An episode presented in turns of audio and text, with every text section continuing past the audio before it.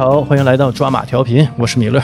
我是红楼，我是老纪，哎，郑先生，呃，今天给大伙儿介绍两位朋友啊，这个也是我们品酒达人。关于红酒这一块儿，红酒这一块儿吧，我们就是盲区，呃，打天儿也就喝一喝超市的那种那那种红酒啊。但今天散仆呗，是吧？哎，对，三百散仆呗。对，呃，也也就这样。但是呢，今天呢，我们介绍的两位嘉宾呢，是哎，那可了不得，对于红酒这一方面啊，有非常深的见地啊。七哥，呃，Kate，呃，七哥跟大家打个招呼。哎，朋友们，大家好。呃，Kate Hello Hello，大家好。啊，呃，七哥呢，怎么就跟红酒这个这个行业就搭上边儿了？呃，时间不长啊呃，刚刚半年。据我所知，是从事这方面工作是吧？哦、对。呃，我其实呢，我是零八年十二月份回到了中国，嗯就是去欧洲留学，在那个零一年到零八年，其实接触过红酒，但是很不巧吧，就是我去留学的地方是比利时，是一个啤酒大国。啊那个时候接触的啤酒文化和那个红酒文化是完全不同的。然后呢，回来以后呢，一共从事了两份工作，一份是在药厂，然后第二份呢也是在医疗行业吧。哎，那跟这个酒这个行业一点儿也不搭边儿啊。呃，对，都是药。呃，那是是怎么就是接上这个红酒这这一摊儿的？因为以前接触过红酒，就是在欧洲的时候，然后今年呢认识了一个高人，也就是那个艾伦葡萄酒的董事长，啊就是从我认可他这个人以后，然后决定选择这条路。那遇到了跟酒没关系，遇到了一个好大哥，哎哎，对，好大哥，跟人有关系葡。萄酒嘛，老总是叫郭艾伦吗？大侄儿呗，这有点偏。这一下整出大侄子。艾伦是那个我们董事长的英文名儿，所以说他就是用自己的名字命名那个这个公司，其实也是一种态度吧，相当于用自己的名字名誉来做担保，啊来做这件事儿。因为我也四十多岁了嘛，啊，哎呦，那可真不像七哥啊，您这这也就三十四五，呃，我当你夸我了，不是不是，这个真是啊，这个听友们可能看不见啊，就是到时候也可以放一张七哥照片做封面，你这相当相当相当帅了啊，一看就小伙儿，三十出头，对吧七？哥揽些小桃花，不像四十多岁呀，是不是喝酒喝的？呃，不喝红酒的时候吧，也喝点烧刀子，喝咱东北小烧。其实酒呢，从来没停过。嗯，啊，酒不停好，酒呢，也是个酒人儿，嗯呃，差不多吧，按我们东北话说就是酒人儿，啊，就顿顿得有。也差不多那样吧。哎，那原来喝葡萄酒吗？在你从事这个行业之前，呃，原来也喝，但是那个机会不是很多，瞎喝、乱喝。那跟我们一样呢。我妈经常就去那个超市里头啊买点葡萄酒，都是通化的，是吧？不知道，我这我也不看，就是赶着喝呗。然后哎，经常有喝那种吧，一喝吧有点像。不咸的那种涩涩的酱油味儿，我就说这这太难喝了。完有那种呢，甜不拉几的像饮料似的那种我也喝过，但是我在网上看呢，就说的那个说红酒这个提炼技术啊，是好多年前啊，就是几百年前，人家法国人是哪个国家人啊，就是把糖分给去掉。然后提炼出来这种红酒，就是有点那种涩涩的口感吧，所以说酱油的是对的，是吧？呃，酱油是对的，那种甜不拉几的那错了，那个那是葡萄酒饮料，葡萄饮料，那不是葡萄酒啊。那这这个作为一个红酒行业的一个从业者，你是怎么看到这个这个问题？其实葡萄酒通过几个维度可以分不同的种类，嗯呃，比如说通过那个残糖可以分为那个干红啊或者干白，也就是干型葡萄酒，然后可以就再分那个半干，然后半甜和那个甜葡萄酒。啊，刚才您说到的那个酱油呢，我不知道往哪个归类。我我可能喝假酒了。喝的地方不对，我跟你说，这样是晒的嘛，是晒足一百八十天。给钱了是不是？是不是给钱了？这没没有这段啊？你 说你自己中饱私囊了？咱还是聊一聊吧，这个葡萄酒起源吧，就是我们对这一块也挺感兴趣。我印象里头，这个葡萄酒啊，就来自法国，啊，但我之前就私底下跟七哥咱们一起聊，这个应该还是不是法国，也是这几百年才开始做，而且出名的呃，对，其实，在那个葡萄酒的世界里啊，没有绝对，啊。无论是从那个起源呢，还是说个人喜好，就像郭德纲先生说的那个“文无第一，武第二”一样。嗯嗯因为这个毕竟不是比赛嘛。呃，葡萄酒也好，白酒也好，分享的都是快乐。这个作为主主基调以后呢，那么无论是起源也好，还是那个证据考证也好，其实都不太重要了。但是通常来讲，葡萄酒呢已经有七千年的历史了。嗯、有一个流派认为是从波斯开始的，波斯也就是现在的伊朗。然后我个人呢更倾向于埃及，因为埃及出产了好多的文物，尤其是浮雕。呃，在六千多年前就有佐证，从那个采葡萄啊到酿葡萄，所以说，呃，刚才您说的那个起源于法国啊，其实不完全对。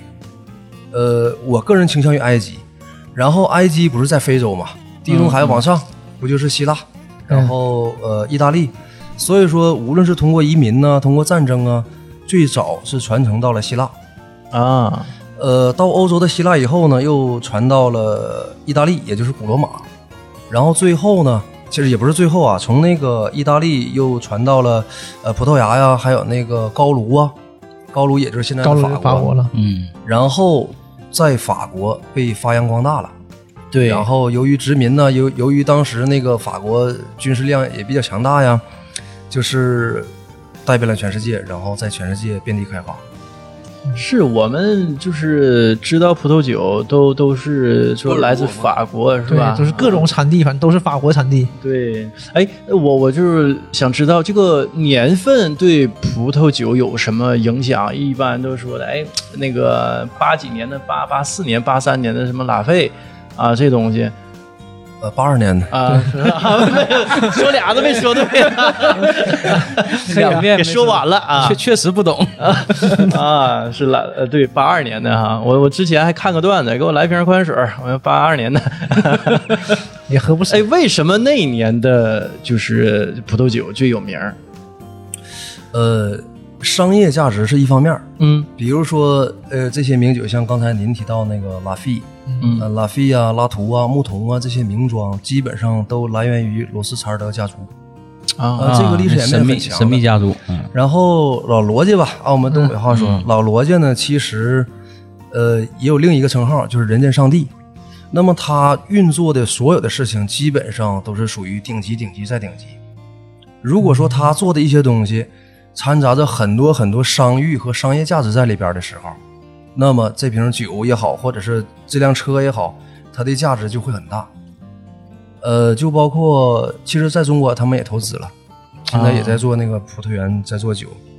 当然啊，我把话说回来，为什么八二年？就是我直面回答你这个问题。一般来讲，葡萄酒的年份指的是采摘年份，或者是就是葡萄酒的正标，一般都是采摘年份。比如说是说一九八二，那么呢指的是采摘年份，同时也是酿酒年份。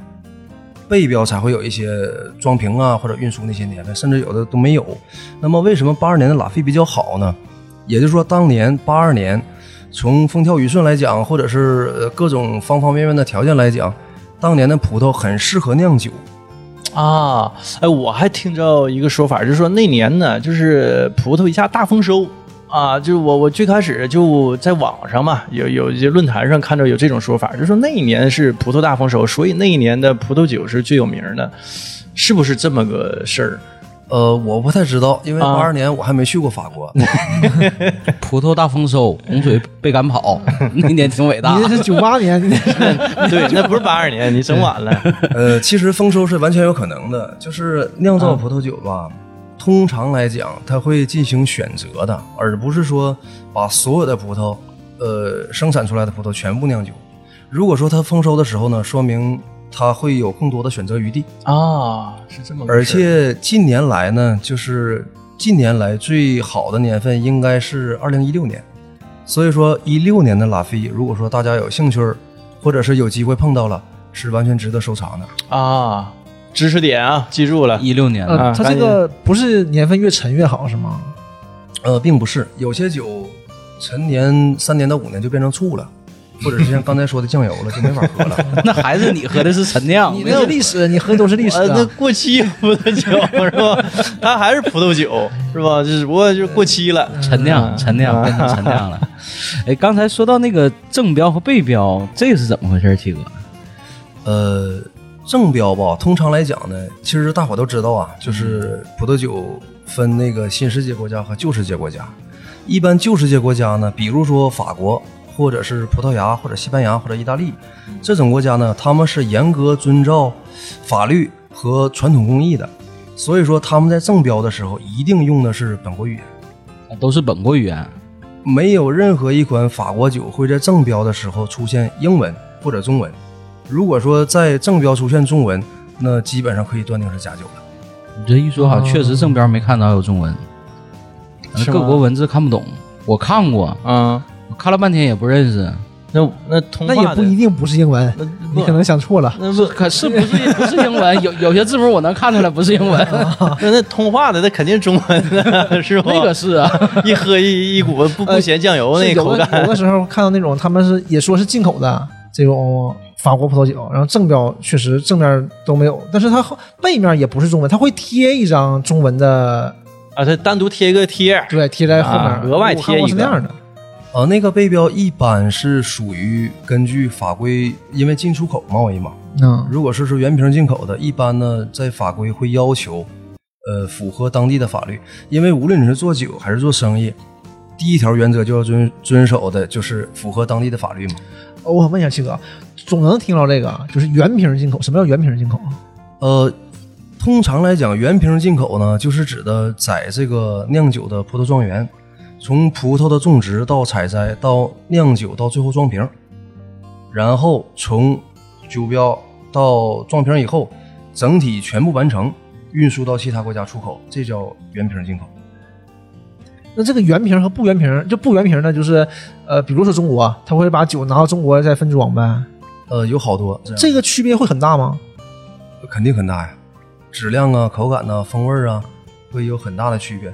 而且一般原瓶进口的就指的就是一个质量的认证，就是民间说法啊，嗯一般都是高质量的酒。啊、才值得这这种。我举一个不恰当的例子，就比如说我们去买瓶飞天茅台或者买瓶五粮液，肯定是从酒厂原瓶的。但是呢，如果说我们去我们周边附近呢，比如说辽中啊，有一些小酒厂，我们买到原瓶的很难，一般都是散装。对，也就刚才那个 提到的，散散散葡散葡啊，对，所以说这个东西还是那句话，就是葡萄酒世界没有绝对，但是这个东西呢，作为一种广义的划分，原瓶一般都是比较好的，不是指价格啊，就是酒的质量是比较好。一说到这个划分啊，葡萄酒这个有分类吗？分多少类呀、这我真是这方面的小白啊！就平常可能就是有人好喝这个，咱跟着喝点儿。我是前些年有个朋友，这几年可能因为工作关系不太接触了。前些年我那朋友吧，经常接触，因为工作上的一些关系吧，他就是经常说，哎，整整整点葡萄酒喝啊，我就跟他喝。我之前喝葡萄酒，我都不知道这个东西啊，还得醒酒。我不知道，我后来我看电视剧、电影儿，这个上面就就这个说咱，那个葡萄酒得醒一下，放一个别的这个器具里头啊，都倒出来醒醒一下酒。我跟他喝的时候，他也是，他说哎上醒酒器啊，告诉他跟那个酒吧老板可熟了，他经常去，完他老带我去那儿啊醒醒酒，完了喝。完问我喝怎么样，我说我也喝不出来呀，反正不甜，反正也是酱油。能比那个酱油口感稍微好点儿啊。这个它是不是分好多类？这个东西，呃，不同角度啊分好多类，就比如说您，哎呃，男人，或者这是从性别角度，啊，然后呢，如果从家庭角度，你可能是父亲，也可能是儿子。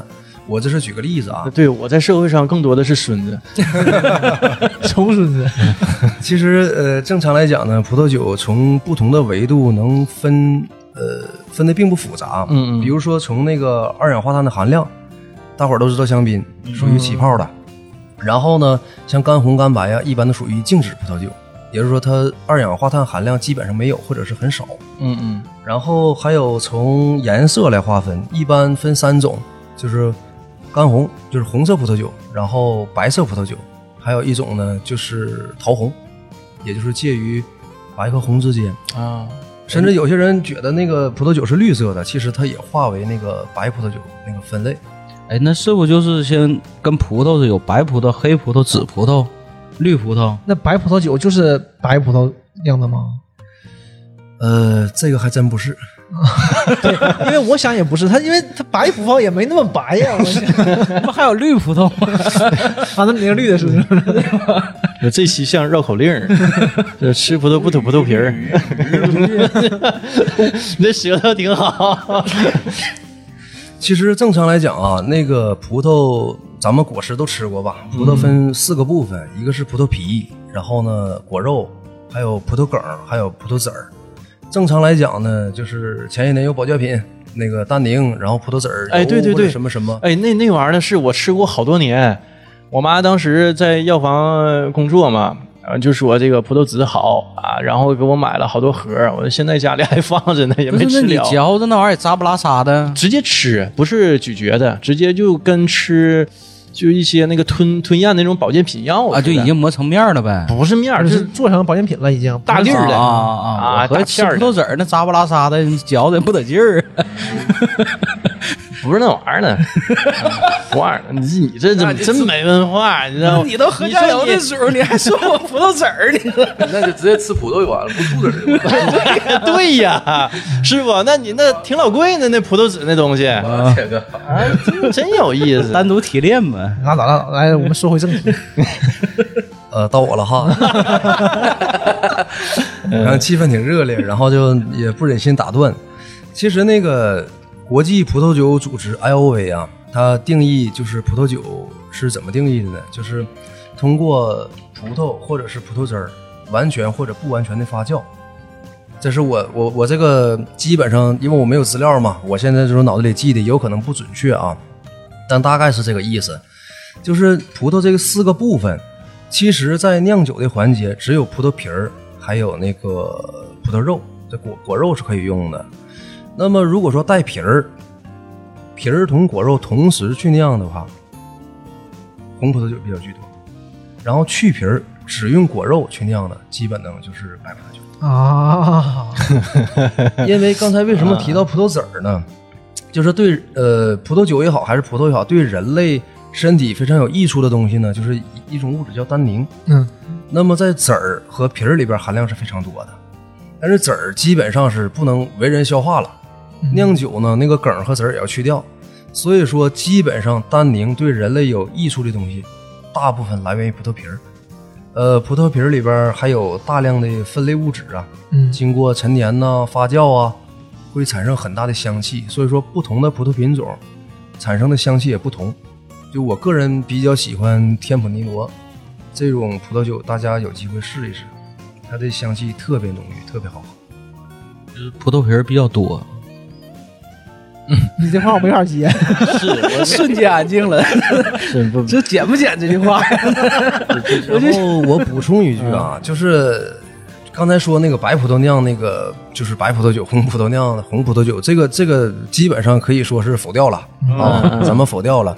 但是很多红葡萄酒，为什么说这话不绝对呢？很多红葡萄酒其实里边也掺杂了很多白葡萄，而且可以在呃法律规定的框架之内不对外公布它的比例。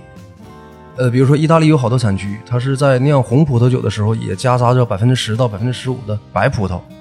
呃，大部分有两个目的，一个是呢，它这葡萄园不是全是红葡萄，那长出白葡萄它不能浪费啊。然后还有一个呢，加入白葡萄呢会产生更多复合的香气，而且法律规定可以不对外公布，所以说不是说红葡萄只酿红葡萄酒，红葡萄酒有些时候也是白葡萄和红葡萄一块酿的。说完这个酒的分类啊，就是应该怎么喝，我就知道。呃，刚才不也讲过吗？说的先醒啊呃，，对，先醒啊。之前呢就都不知道醒，到了就就就喝，从瓶里倒杯里就开喝。哎这个醒酒过程是是是起什么作用啊？醒酒一般呃陈年的葡萄酒，或者是有陈年潜力的葡萄酒，一般醒一醒会好一些。嗯嗯呃，因为里边会有一些致敏源。其实葡萄酒标上会标有致敏源，致敏源是什么呢？其实就防腐剂，也就是那个天然酿造出来的二氧化硫。当醒酒的时候呢，呃，有几个目的吧，一个是让那个酒呢重新苏醒，与氧气接触，唤醒它，因为葡萄酒是属于一种有生命的东西嘛，尤其是陈年的，给它唤醒，然后到青年、壮年，在壮年的时候饮用下去。其实任何一款酒都没有绝对的去说，哎，它有多好啊，它有多坏呀、其实品味的是一个过程。那么在醒酒的时候呢，就是加速唤醒它的一个过程。呃，通常还有一种说法呢，就是让二氧化硫挥发，也或许更有仪式感。甚至还有一个小小的目的，就是当一个葡萄酒在达到一定陈年的程度的时候呢，在酒瓶底下会有一定的沉淀。这个沉淀呢，通常被呃定义为酒石酸。酒石酸是不溶于水的，所以说它溶不到酒里边。当你倒入醒酒器的时候呢，这边把它唤醒了，那边呢沉淀也留在瓶底了，或者留在醒酒器底了，这样的话会更好一些。啊，那除了醒酒之外，还有什么别的？就是喝葡萄酒应该我们注意的一些事项其实就是一个仪式感了啊，剩下就是仪式感，就是器具呗，杯子用什么样的是吧？呃，杯子一般用稍微大一点的波尔多杯，这是我个人喜欢啊。嗯嗯然后勃艮第杯呢，或者香槟杯呢，适合照相，比如说网红的地方，或者就那种特别高的杯特别细长是吧？呃，是吧？香槟杯那种。呃，啊就是高脚杯一般通用吧，都用那个波尔多杯或者是勃艮第杯，用这两种。一般分四个步骤。当酒倒到酒杯的时候呢，先看，看一看颜色，这个颜色就是是透亮啊，呃，是否通透啊，都是呃根据个人感觉了啊。嗯，就比如说，我同时喝六款酒，但是呢，其中有一款叫呃小教皇的酒或者教皇新堡的酒，从那个罗纳河谷产出的。小教皇的酒色我特别喜欢，它很妖艳，像一个成熟的名媛。这是第一步，然后呢，通过摇杯摇晃，嗯嗯通俗来讲吧，就是看、摇、闻、尝。当摇完以后，在杯里酒醒了以后，散发出更多的香气。我们尝试着用自己的鼻子去闻一下，闻它的果香啊，呃，闻它的就是感受它吧，然后就是去尝它。最终酒肯定是要被喝掉的嘛，嗯嗯然后就品尝一下。讲究了，啊，是，咱就是干喝了，嗯咱一般都得见底儿。呃，对，就跟喝啤酒差不太多，对，其实这个无所谓，啊因为酒就是分享快乐的，啤酒也可以。就是其实我们尊重每一种声音，有些人呢喜欢大葱蘸大酱活一辈子，然后这边呢像头些年范伟那个那个那个小小网络剧。贵族，然后啊那个加那个雪碧又如何如何，其实都是可以的。每个人根据自己的喜好来，但通常来讲，出于仪式感和对一瓶红酒的尊重，我们是用刚才那四个步骤。嗯，那那一阵儿啊，我那个朋友不经常找我喝吗？我就是怎么说呢，就两杯，量也不够。但是呢，这个东西我也不太知道它怎么个仪式啊，就是拿它当啤酒喝，你正常量多少？也就啤酒的话三瓶儿，四那瓶儿相当于一瓶葡萄酒的量了。是不？您说一瓶葡萄酒顶三那没喝酒，没喝了，一瓶葡萄酒咱还没喝了，我就喝他那个杯不大，给我拿那高脚杯啊，我两杯咔咔我都喝了，而且倒的时候吧，你像我们之前喝酒，就无论是白酒、啤酒得满上，我看电影里、电视里头啊，没有给满上的，基本上就是到一丁点儿是吧？哎，就是晃悠晃悠的、啊，倒满了你怎么晃？完，我跟那朋友？，我跟那朋友喝，他到一丁点儿，我也不知道，我就咔，我就拿了那把醒酒器拿来，我就给满上，满上我咔一下我就给喝了，就干了。我干了，我说这个给我来点花生米，啊，这点咸，那是这这 那那是酱油，那还是酱油 啊，这个嗯也也不太会喝这个东西啊，嗯，还是喝甜的好喝，那有很多选择啊，可以喝那个，哎，也有带带糖的甜的那种葡萄酒吗？real 嘛，你到底收了多少广告商的费用？真的，行，一会儿下节目再说啊。其实刚才吧，我啊那个我说了一下，就是那个葡萄酒的分型嘛，嗯就按残糖分。一般呢，干型呢就是属于按糖分来讲啊，就是四克每升，就很小了，四克每升就是属于干型。嗯那这种呢，适合就是比如说有一些朋友啊，他血糖比较高，呃，喝这些呢，或者是喝这种呢，就是比较好一些。然后其次呢是半干型，半干型呢是四到十二克，其实也不高。然后适合，比如比如说适合你的啊，啊，就甜的，哎，这个我就是甜品爱好者啊。半甜或者是甜酒，嗯半甜呢一般是十二到四十五，然后甜的就是大于四十五克，口感会好一些。但是这个没有绝对啊，就像说的那个红酒是没有绝对的，因为在呃西班牙辽哈产区或者香槟产区，每一个产区它对这个都不是绝对的。我说的就是一个广义概念上，所以说以后如果说喜欢这种口味的呢，就选择半甜或者是甜，啊，比如说雷司令，比如说香槟，啊。比如说那香槟我也喝，也不是特别甜，这也就也就还行。就得可乐，原来喝啊，真的就可嘚儿了，咱也不知道啊。早年没跟那朋友认识之前啊，那朋友就挺小资情调的。没跟他认识之前，喝葡萄酒啊，就是喝那种比较口感比较干涩的那种，我们都兑雪碧。你看，是不？我们早些最年都最早喝啊。葡萄酒的时候就是兑雪碧，然后我就在网上看中一种说法，就说的，呃之前我咱们也谈了，说嗯那个法国人用了好几百年，那就是用一种提炼技术把糖分从葡萄酒里提炼出来，嗯你这一下就给整整历史倒倒流了又，嗯，啊历完还得史倒退了还得加点气儿进去，啊，是啊，这不口感好吗？喝完一打个嗝，不舒畅一些吗？啊，我感觉也是，就是像我们这种就一点儿不懂的，我就总感觉小的时候喝嘛，喝的都是特别甜的，通化的嘛。然后放多少冰糖是吧？然后后来就就会有这种那个声音，就是告诉你，就是只有这种没有甜味儿的，哎才是真正的红酒。是。是是，这让人问问懵了。谁说的？这个我没 get 到那个点啊，这我需要回答吗？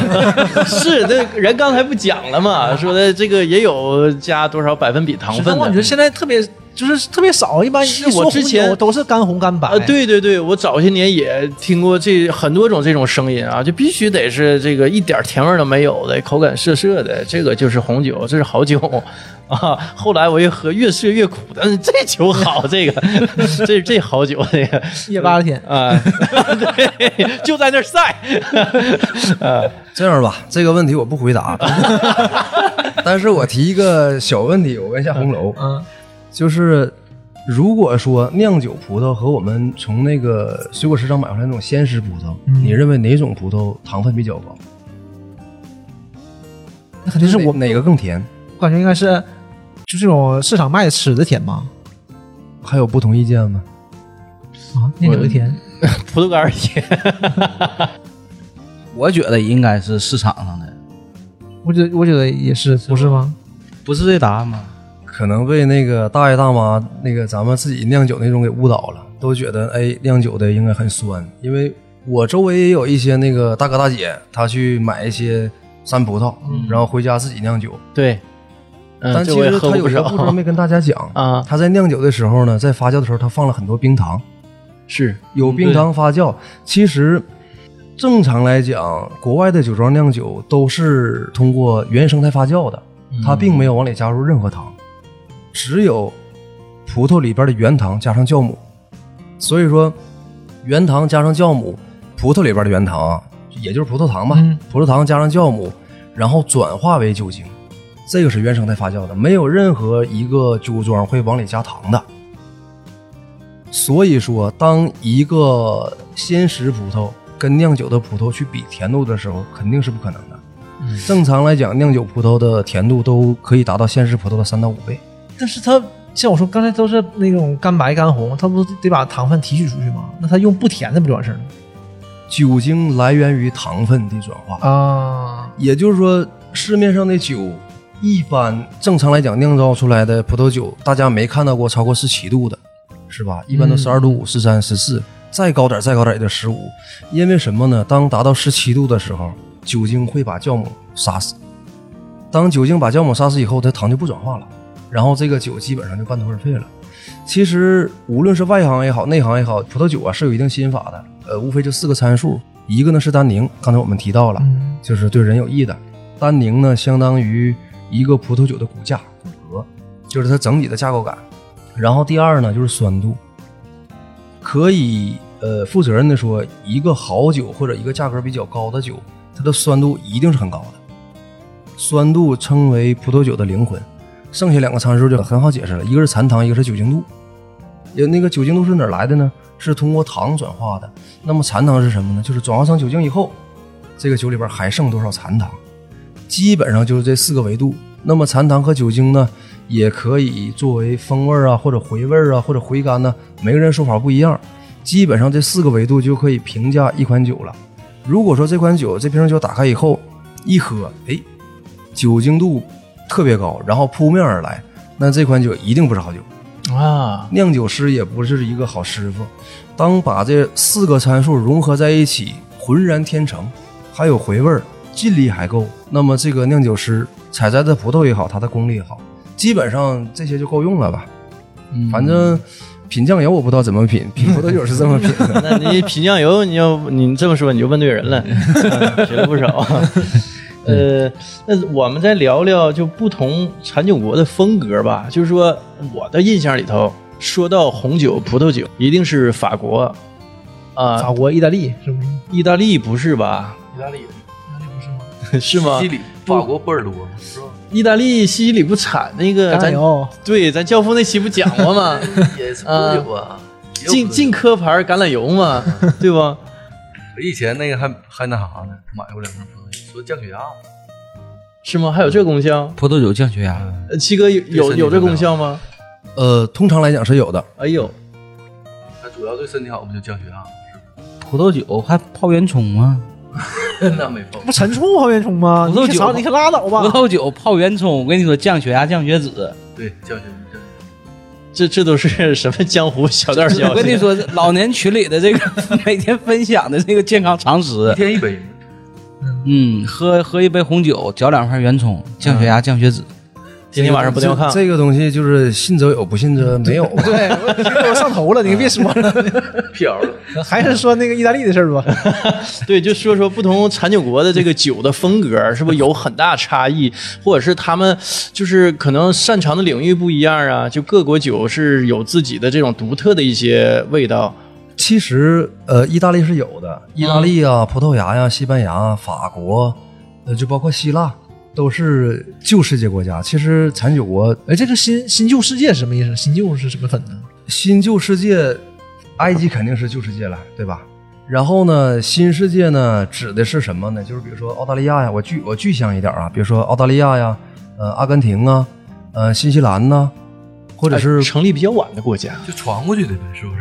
呃，对，新旧世界国家呢，其实欧洲大部分都是旧世界，然后呢，在地中海沿线吧，甚至好多那个，比如说刚才说到的提到的波斯，也是伊朗，呃，格鲁吉亚，甚至现在我们中国挺火的做噱头的那个格鲁吉亚是那个酒的原产地，好多人做格鲁吉亚的红酒。旧世界国家呢，一般就是比较有传统，法规比较严，酿造的方法呢也遵循原有的酿造方法。传统工艺，呃，对对。然后新式新世界国家呢是怎么说呢？一般就是以客户为主，呃，定制。还真不是定制。随着就是大航海时代，然后传到美洲了，然后传到澳洲了，嗯，然后传到任何地方了，他们更讲究的是那个风味独特，更加新颖新奇，其实就是没人教。就是有地方特色，其实其实就是自己摸索。啊国产化，国产化，本地化，本地化啊。对呀、所以说没有严格的法规去对它限制。比如说啊，刚才提到那个法国那个波尔多，法国属于旧世界国家嘛，波尔多也是十大著名产区之一。它对它的葡萄品种，就尤其是酿酒的，规定了十三个葡萄品种。就这十三个葡萄品种酿出来的葡萄酒，才可以贴出波尔多产酒的标。他们的法规是很严格的，包括那个种葡萄啊，对地呀、对酒啊、对葡萄、对酿酒师有很多很多法规的限制。但新世界国家这些就放得宽一些了。波尔多为什么那么好？是它地理条件好吗？呃，都应该是有气候。都有吧。其实，呃，葡萄酒在欧洲盛行起来呢，是皇室嘛，什么东西都是那个皇室开始流行起来的。以前在法国最早的皇室用酒就是酿酒用地啊是勃艮第，所以说现在勃艮第还有酒王，就是罗曼尼康帝。大家看那个美人鱼，邓超里边说，哎，我今天晚上两瓶儿，我啊如何如何开。现在他也是酒王，一瓶都十几万，哎呀，一年只产六千瓶，然后还是配售。嗯，就是你想买几瓶罗曼尼康帝，你得先买多少多少别的，跟爱马仕是一样的。啊，这是然后限额定量的，这 有点呃像那大红袍子。呃大红差不多吧，奢侈品吧。然后后期呢，就是波尔多它的产量啊是远远供不上皇室的需求的，而且整个欧洲皇室，比如说英国，其实它不怎么产葡萄酒，啊，对，因为它是岛国嘛，对对所以它产烈酒。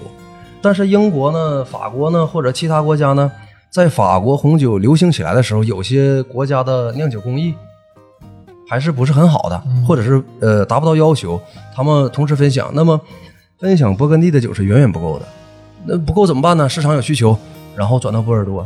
十大产区里边，比如说香槟呐、罗纳河谷啊，呃，都有不同的说法。但是勃艮第和波尔多还有香槟区、罗纳河谷这几个基本上是名列前茅的。比如说，波尔多也分左岸、右岸，大伙耳熟能详的，你像什么呃拉菲啊、拉图啊、嗯牧童啊，一八五五年那些列级庄，基本上都在波尔多，所以说它很有名。还有一八五五年的酒呢，呃，它有了，七千年历史都说了。不是这现在的现在还有吗？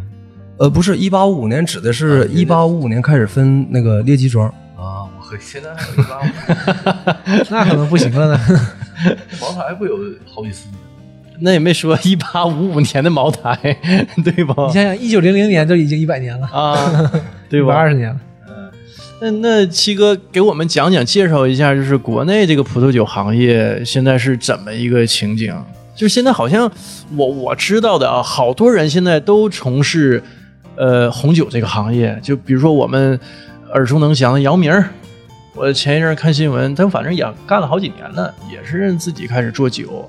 对，那小燕子不还搁法国整个酒庄呢吗？哪个小燕子呀？就那个小燕子，还哪个？啊，我以为那 穿花衣那小燕子呢。老你啊，老燕子老燕子，这这练练成精了都 啊！完还有就是之前的那个呃香港演员，呃，社团大哥陈慧敏，嗯，陈慧敏也开始搞这个红酒行业啊，在内地啊，我感觉就是现在突然之间，就近小十年吧，应该不到十年，都开始做这个行业啊，就感觉这是一个特别朝阳的一个行业。那实际上应该也是这样吧，要不七哥也不能从事这个行业，对吧？而且听着特别高端。对一说做红酒，哎，瞬间这个啊，上档次。嗯，是嗯，我我这样吧，我不能说那啊个整体中国的概况，我就以个人观点去简单聊几句吧。中国的葡萄酒最近这几年做的最好的呢，我个人认为是宁夏贺兰山东路的那一片区域。然后比如说呃成气候的啊新疆那边做的也不错，呃，然后还有像刚才提到的国际的酿酒集团也在中国布局，啊。比如说 LV 在那个云南的香格里拉，他建的酒庄，但是现在他们产的酒吧定位比较高，呃，比如说他在宁夏也做了，做了叫 LV 集团在宁夏做的叫夏桐，在香格里拉呢做的叫敖云酒庄，拉菲集团在山东蓬莱做的叫龙代，包括我们的那个国宝级白酒茅台嗯。也在河北建了自己的酒庄，然后听说他也做做葡萄酒，做红酒啊，对，而且定位还不低呢。今年春堂在成都的时候，我看到他们展位很大，啊，就是每年那个糖酒展销会吧，就是春堂嘛，嗯法定是在成都，年份我有点记不太清了，应该是一九五一年还是五三年，嗯是那个陈毅写的宪法的，就是所有的那个酒展在全国每年的春堂一定要在成都，其他就可以在全国到处可以去可以去走。啊所以说春堂是中国展销会儿规模比较大的。然后我在那儿呢也见到了很大一个展位，就是茅台。呃，但但我个人觉得啊，现在贺兰山东路做的，比如说那个怡园啊，然后迦南美地啊，嗯还有类人手啊，都做的是很不错的。新疆其实大家应该在超市也见过，呃，做红酒的叫天赛，应该也是一个集团。然后有丝路葡萄酒或者怎么样，个人觉得吧，它那个性价比相对差一些。为什么呢？呃，酿酒从葡萄开始，因为它主要原料是葡萄嘛。新疆是属于雨热同期，就是雨水啊跟热量同时来，所以说它的葡萄酿出来的酒酸度不够。如果说作为一个呃怡情的东西呢，咱们喝二锅头也行，喝什么什么都行。嗯嗯，但如果说作为一个品鉴，相对来说呢，它的规模和体量是有的，但是品质跟贺兰山东路来比是很差的，哦是相对差一些的。新疆那个葡萄太甜了，是不是？呃，葡萄干儿嘛，对，杠对，我听那个阿笑去新疆说，那个葡萄没有酸，就咱们搁市场买的葡萄有酸有甜，他那葡萄就是太甜了，它那甜，这个酿酒产地地域性还是非常重要的。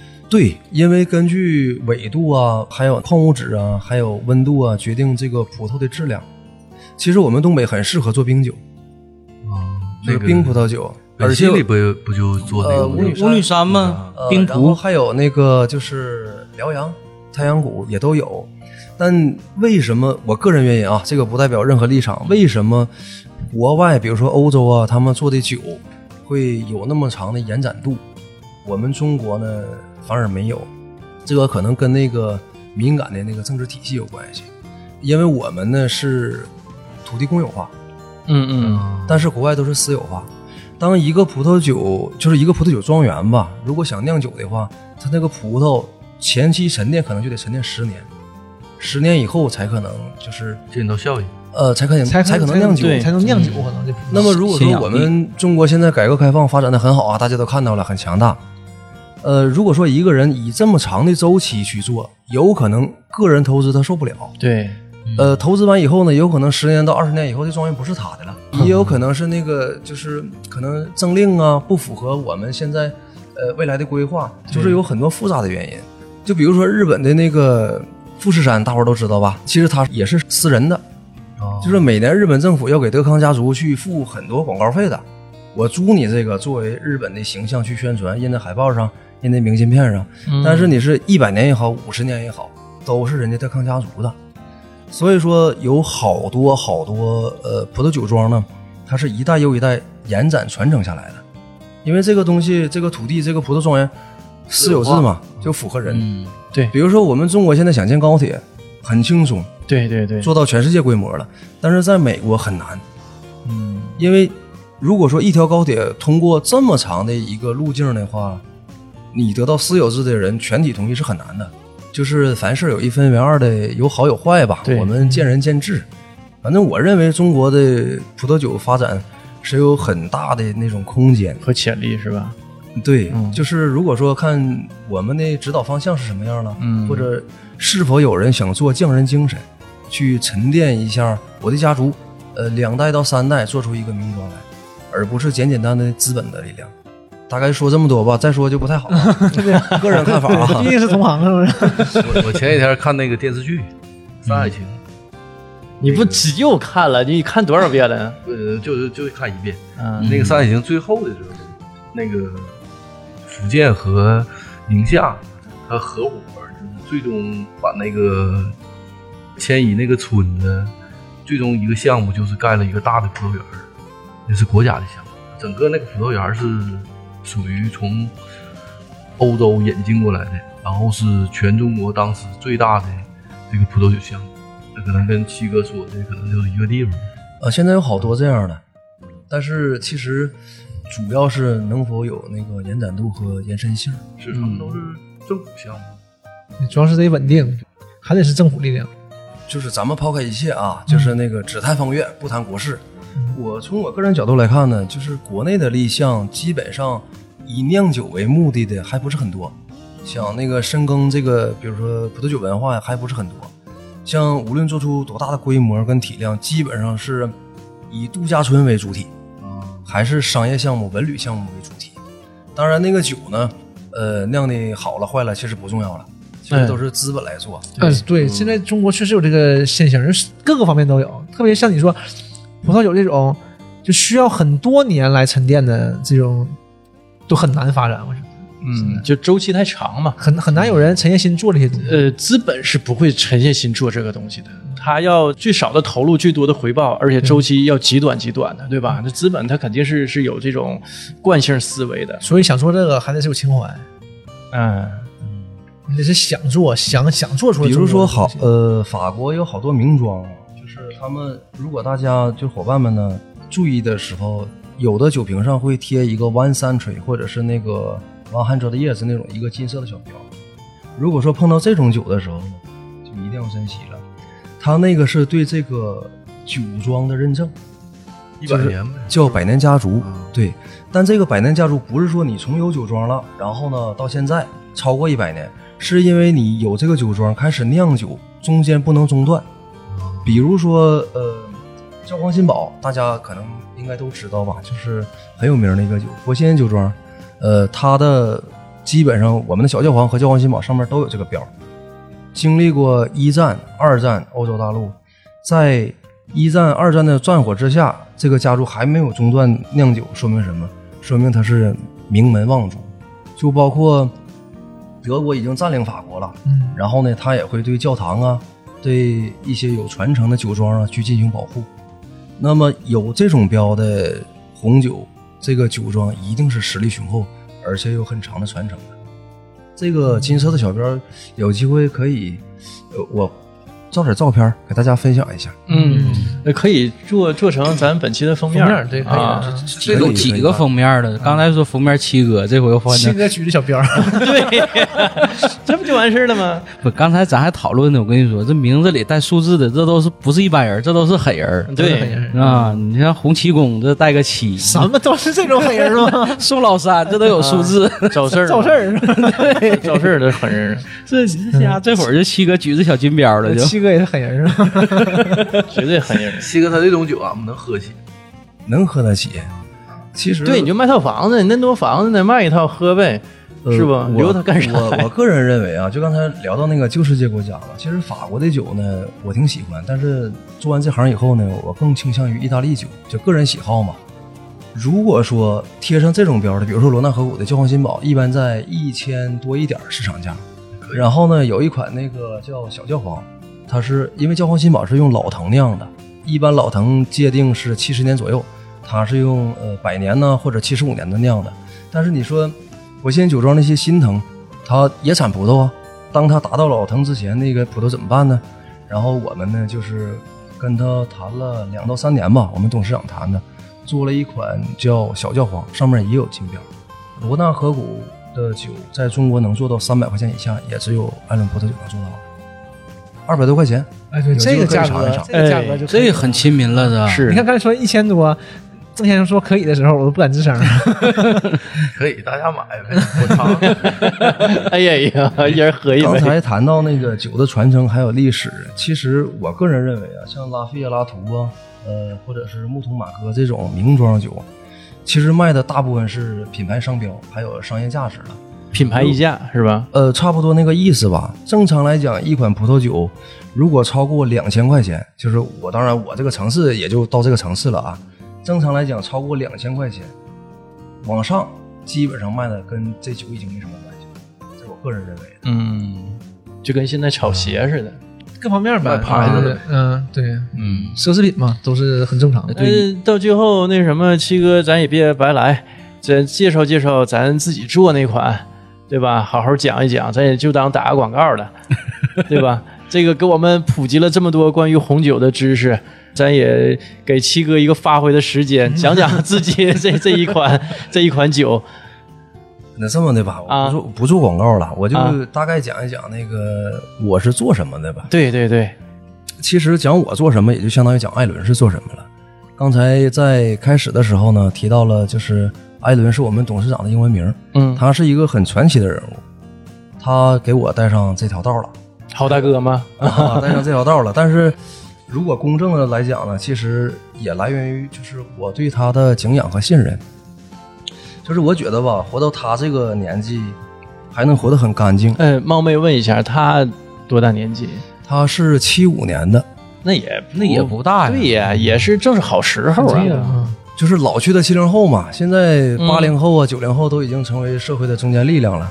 有些时候呢，就是我们该服老也得服老，是吧？也不老，现在人寿命都长，活到八十多，这不很正常吗？这这四五十，我觉得这是最好时候。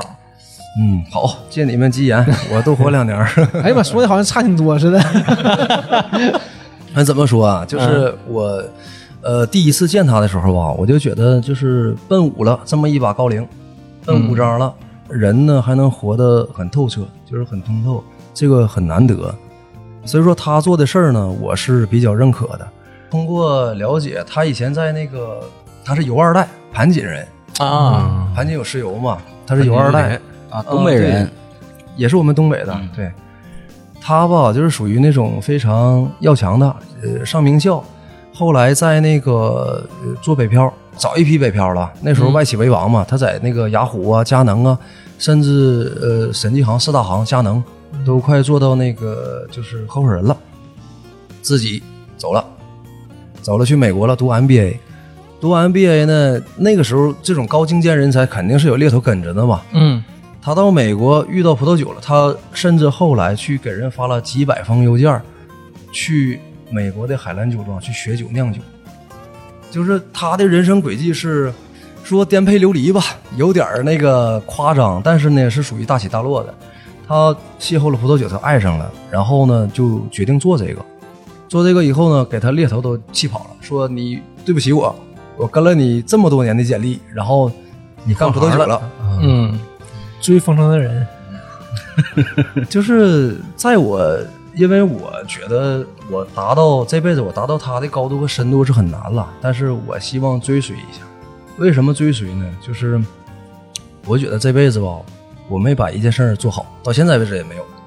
所以说我决定把那个七哥你说的那个好吧，是对自己要求太高了。嗯，就是以我们现在眼光看，七哥就是七哥现在的状态是我们想的终点嗯啊。成功人士，嗯海归精英，嗯，对 一个很负责任的男人。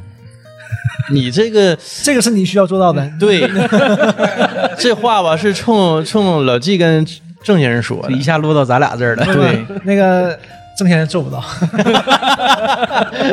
是这过奖了，哥几个过奖了。再这么捧我，下次我得开几瓶小教皇了。就等着这句话呢。反正就是一句话吧。然后他回国以后创建了那个艾伦公司。其实我跟他聊的时候呢，第一能见到他他的干净，嗯然后呢，还有呢，就是能感觉到他这个人可以做一个大写的人。现在随着时间的沉淀呢，我觉得有很多时候我们做着违背良心的事儿，因为社会啊，因为生活，因为家庭没办法。但是他呢，还是干干净净的，这是触动我了。然后再有一个呢，其实我也好奇，就是他这一路心路历程，还有他的自己成长路径走过来呢，就是什么样的终点能配得上他这一路的颠沛流离？所以说，我想跟随他一下，看看终点是如何。这是一个私人的小好奇心吧，那就是现在成了一个追随者，差不。多。其实那个包括资本去投那个，就比如风投什么的，啊他去投项目，其实投的不也是人嘛？对对对包括我们找工作也一样。是我觉得这个人吧，呃，很正，然后呢，配得上他现在的身份。再有一个呢，他做的路径和模型啊，我觉得很接地气儿，很靠谱。那么，为什么我想把这个作为我自己的最后一站呢？也是基于此。艾伦其实很简单，就是不是经销商，也不是代理商，就是原瓶从国外酒庄做进口商的，呃，十几个国家，然后三百多款葡萄酒，都啊，这么多呢？嗯，都是精挑细选，都是董事长自己去挑的，啊从一百多块钱到十几万的那个罗曼尼康帝都有。然后还有一个身份是什么呢？就是做那个餐饮的连锁品牌，现在在全国已经有了一百多家店吧，有直营的，有加盟的，比如说北京的呃大兴店、亮马桥店，杭州也有，然后远到新疆哈密、库尔勒、伊犁都有。哎呦，这摊子铺的挺大呀。其实都是可能大家的价值观和信仰都是一样的吧。嗯然后呢，觉得因为方向是对的，然后过程是对的，那就一起走下去了。嗯，然后近期呢，沈阳我们也选完址了，准备开第一家店，有在那个中街的益田，也是以前的东安新一城，啊。在四楼。呃，现在已经进入到了设计和装修阶段，啊，两个月左右吧，我们会开业，做的是那个中餐的高定，还有就是那种特别讲究的西餐。讲完那个进口商和那个餐饮连锁这两个身份以后呢，其实我们做的是系统跟体系，想打造一个生活方式和社交平台，嗯还原给我们国人一个真实的葡萄酒世界，这是我们自己的企业理念。嗯，呃，基本上就这样吧。然后也欢迎哥几个，也欢迎大家伙伴们，当我们开业的时候去喝喝葡萄酒，尝尝大牛排。对，然后们团建去那儿啊。然后店里会有罗曼尼康帝的、拉菲什么都会有的。对，那个正经人可以卖套房子，请我们吃口饭，是吧？喝喝喝酒，我先不退出。不管摊儿了，上来得散伙饭，。散伙饭，还跑了你了？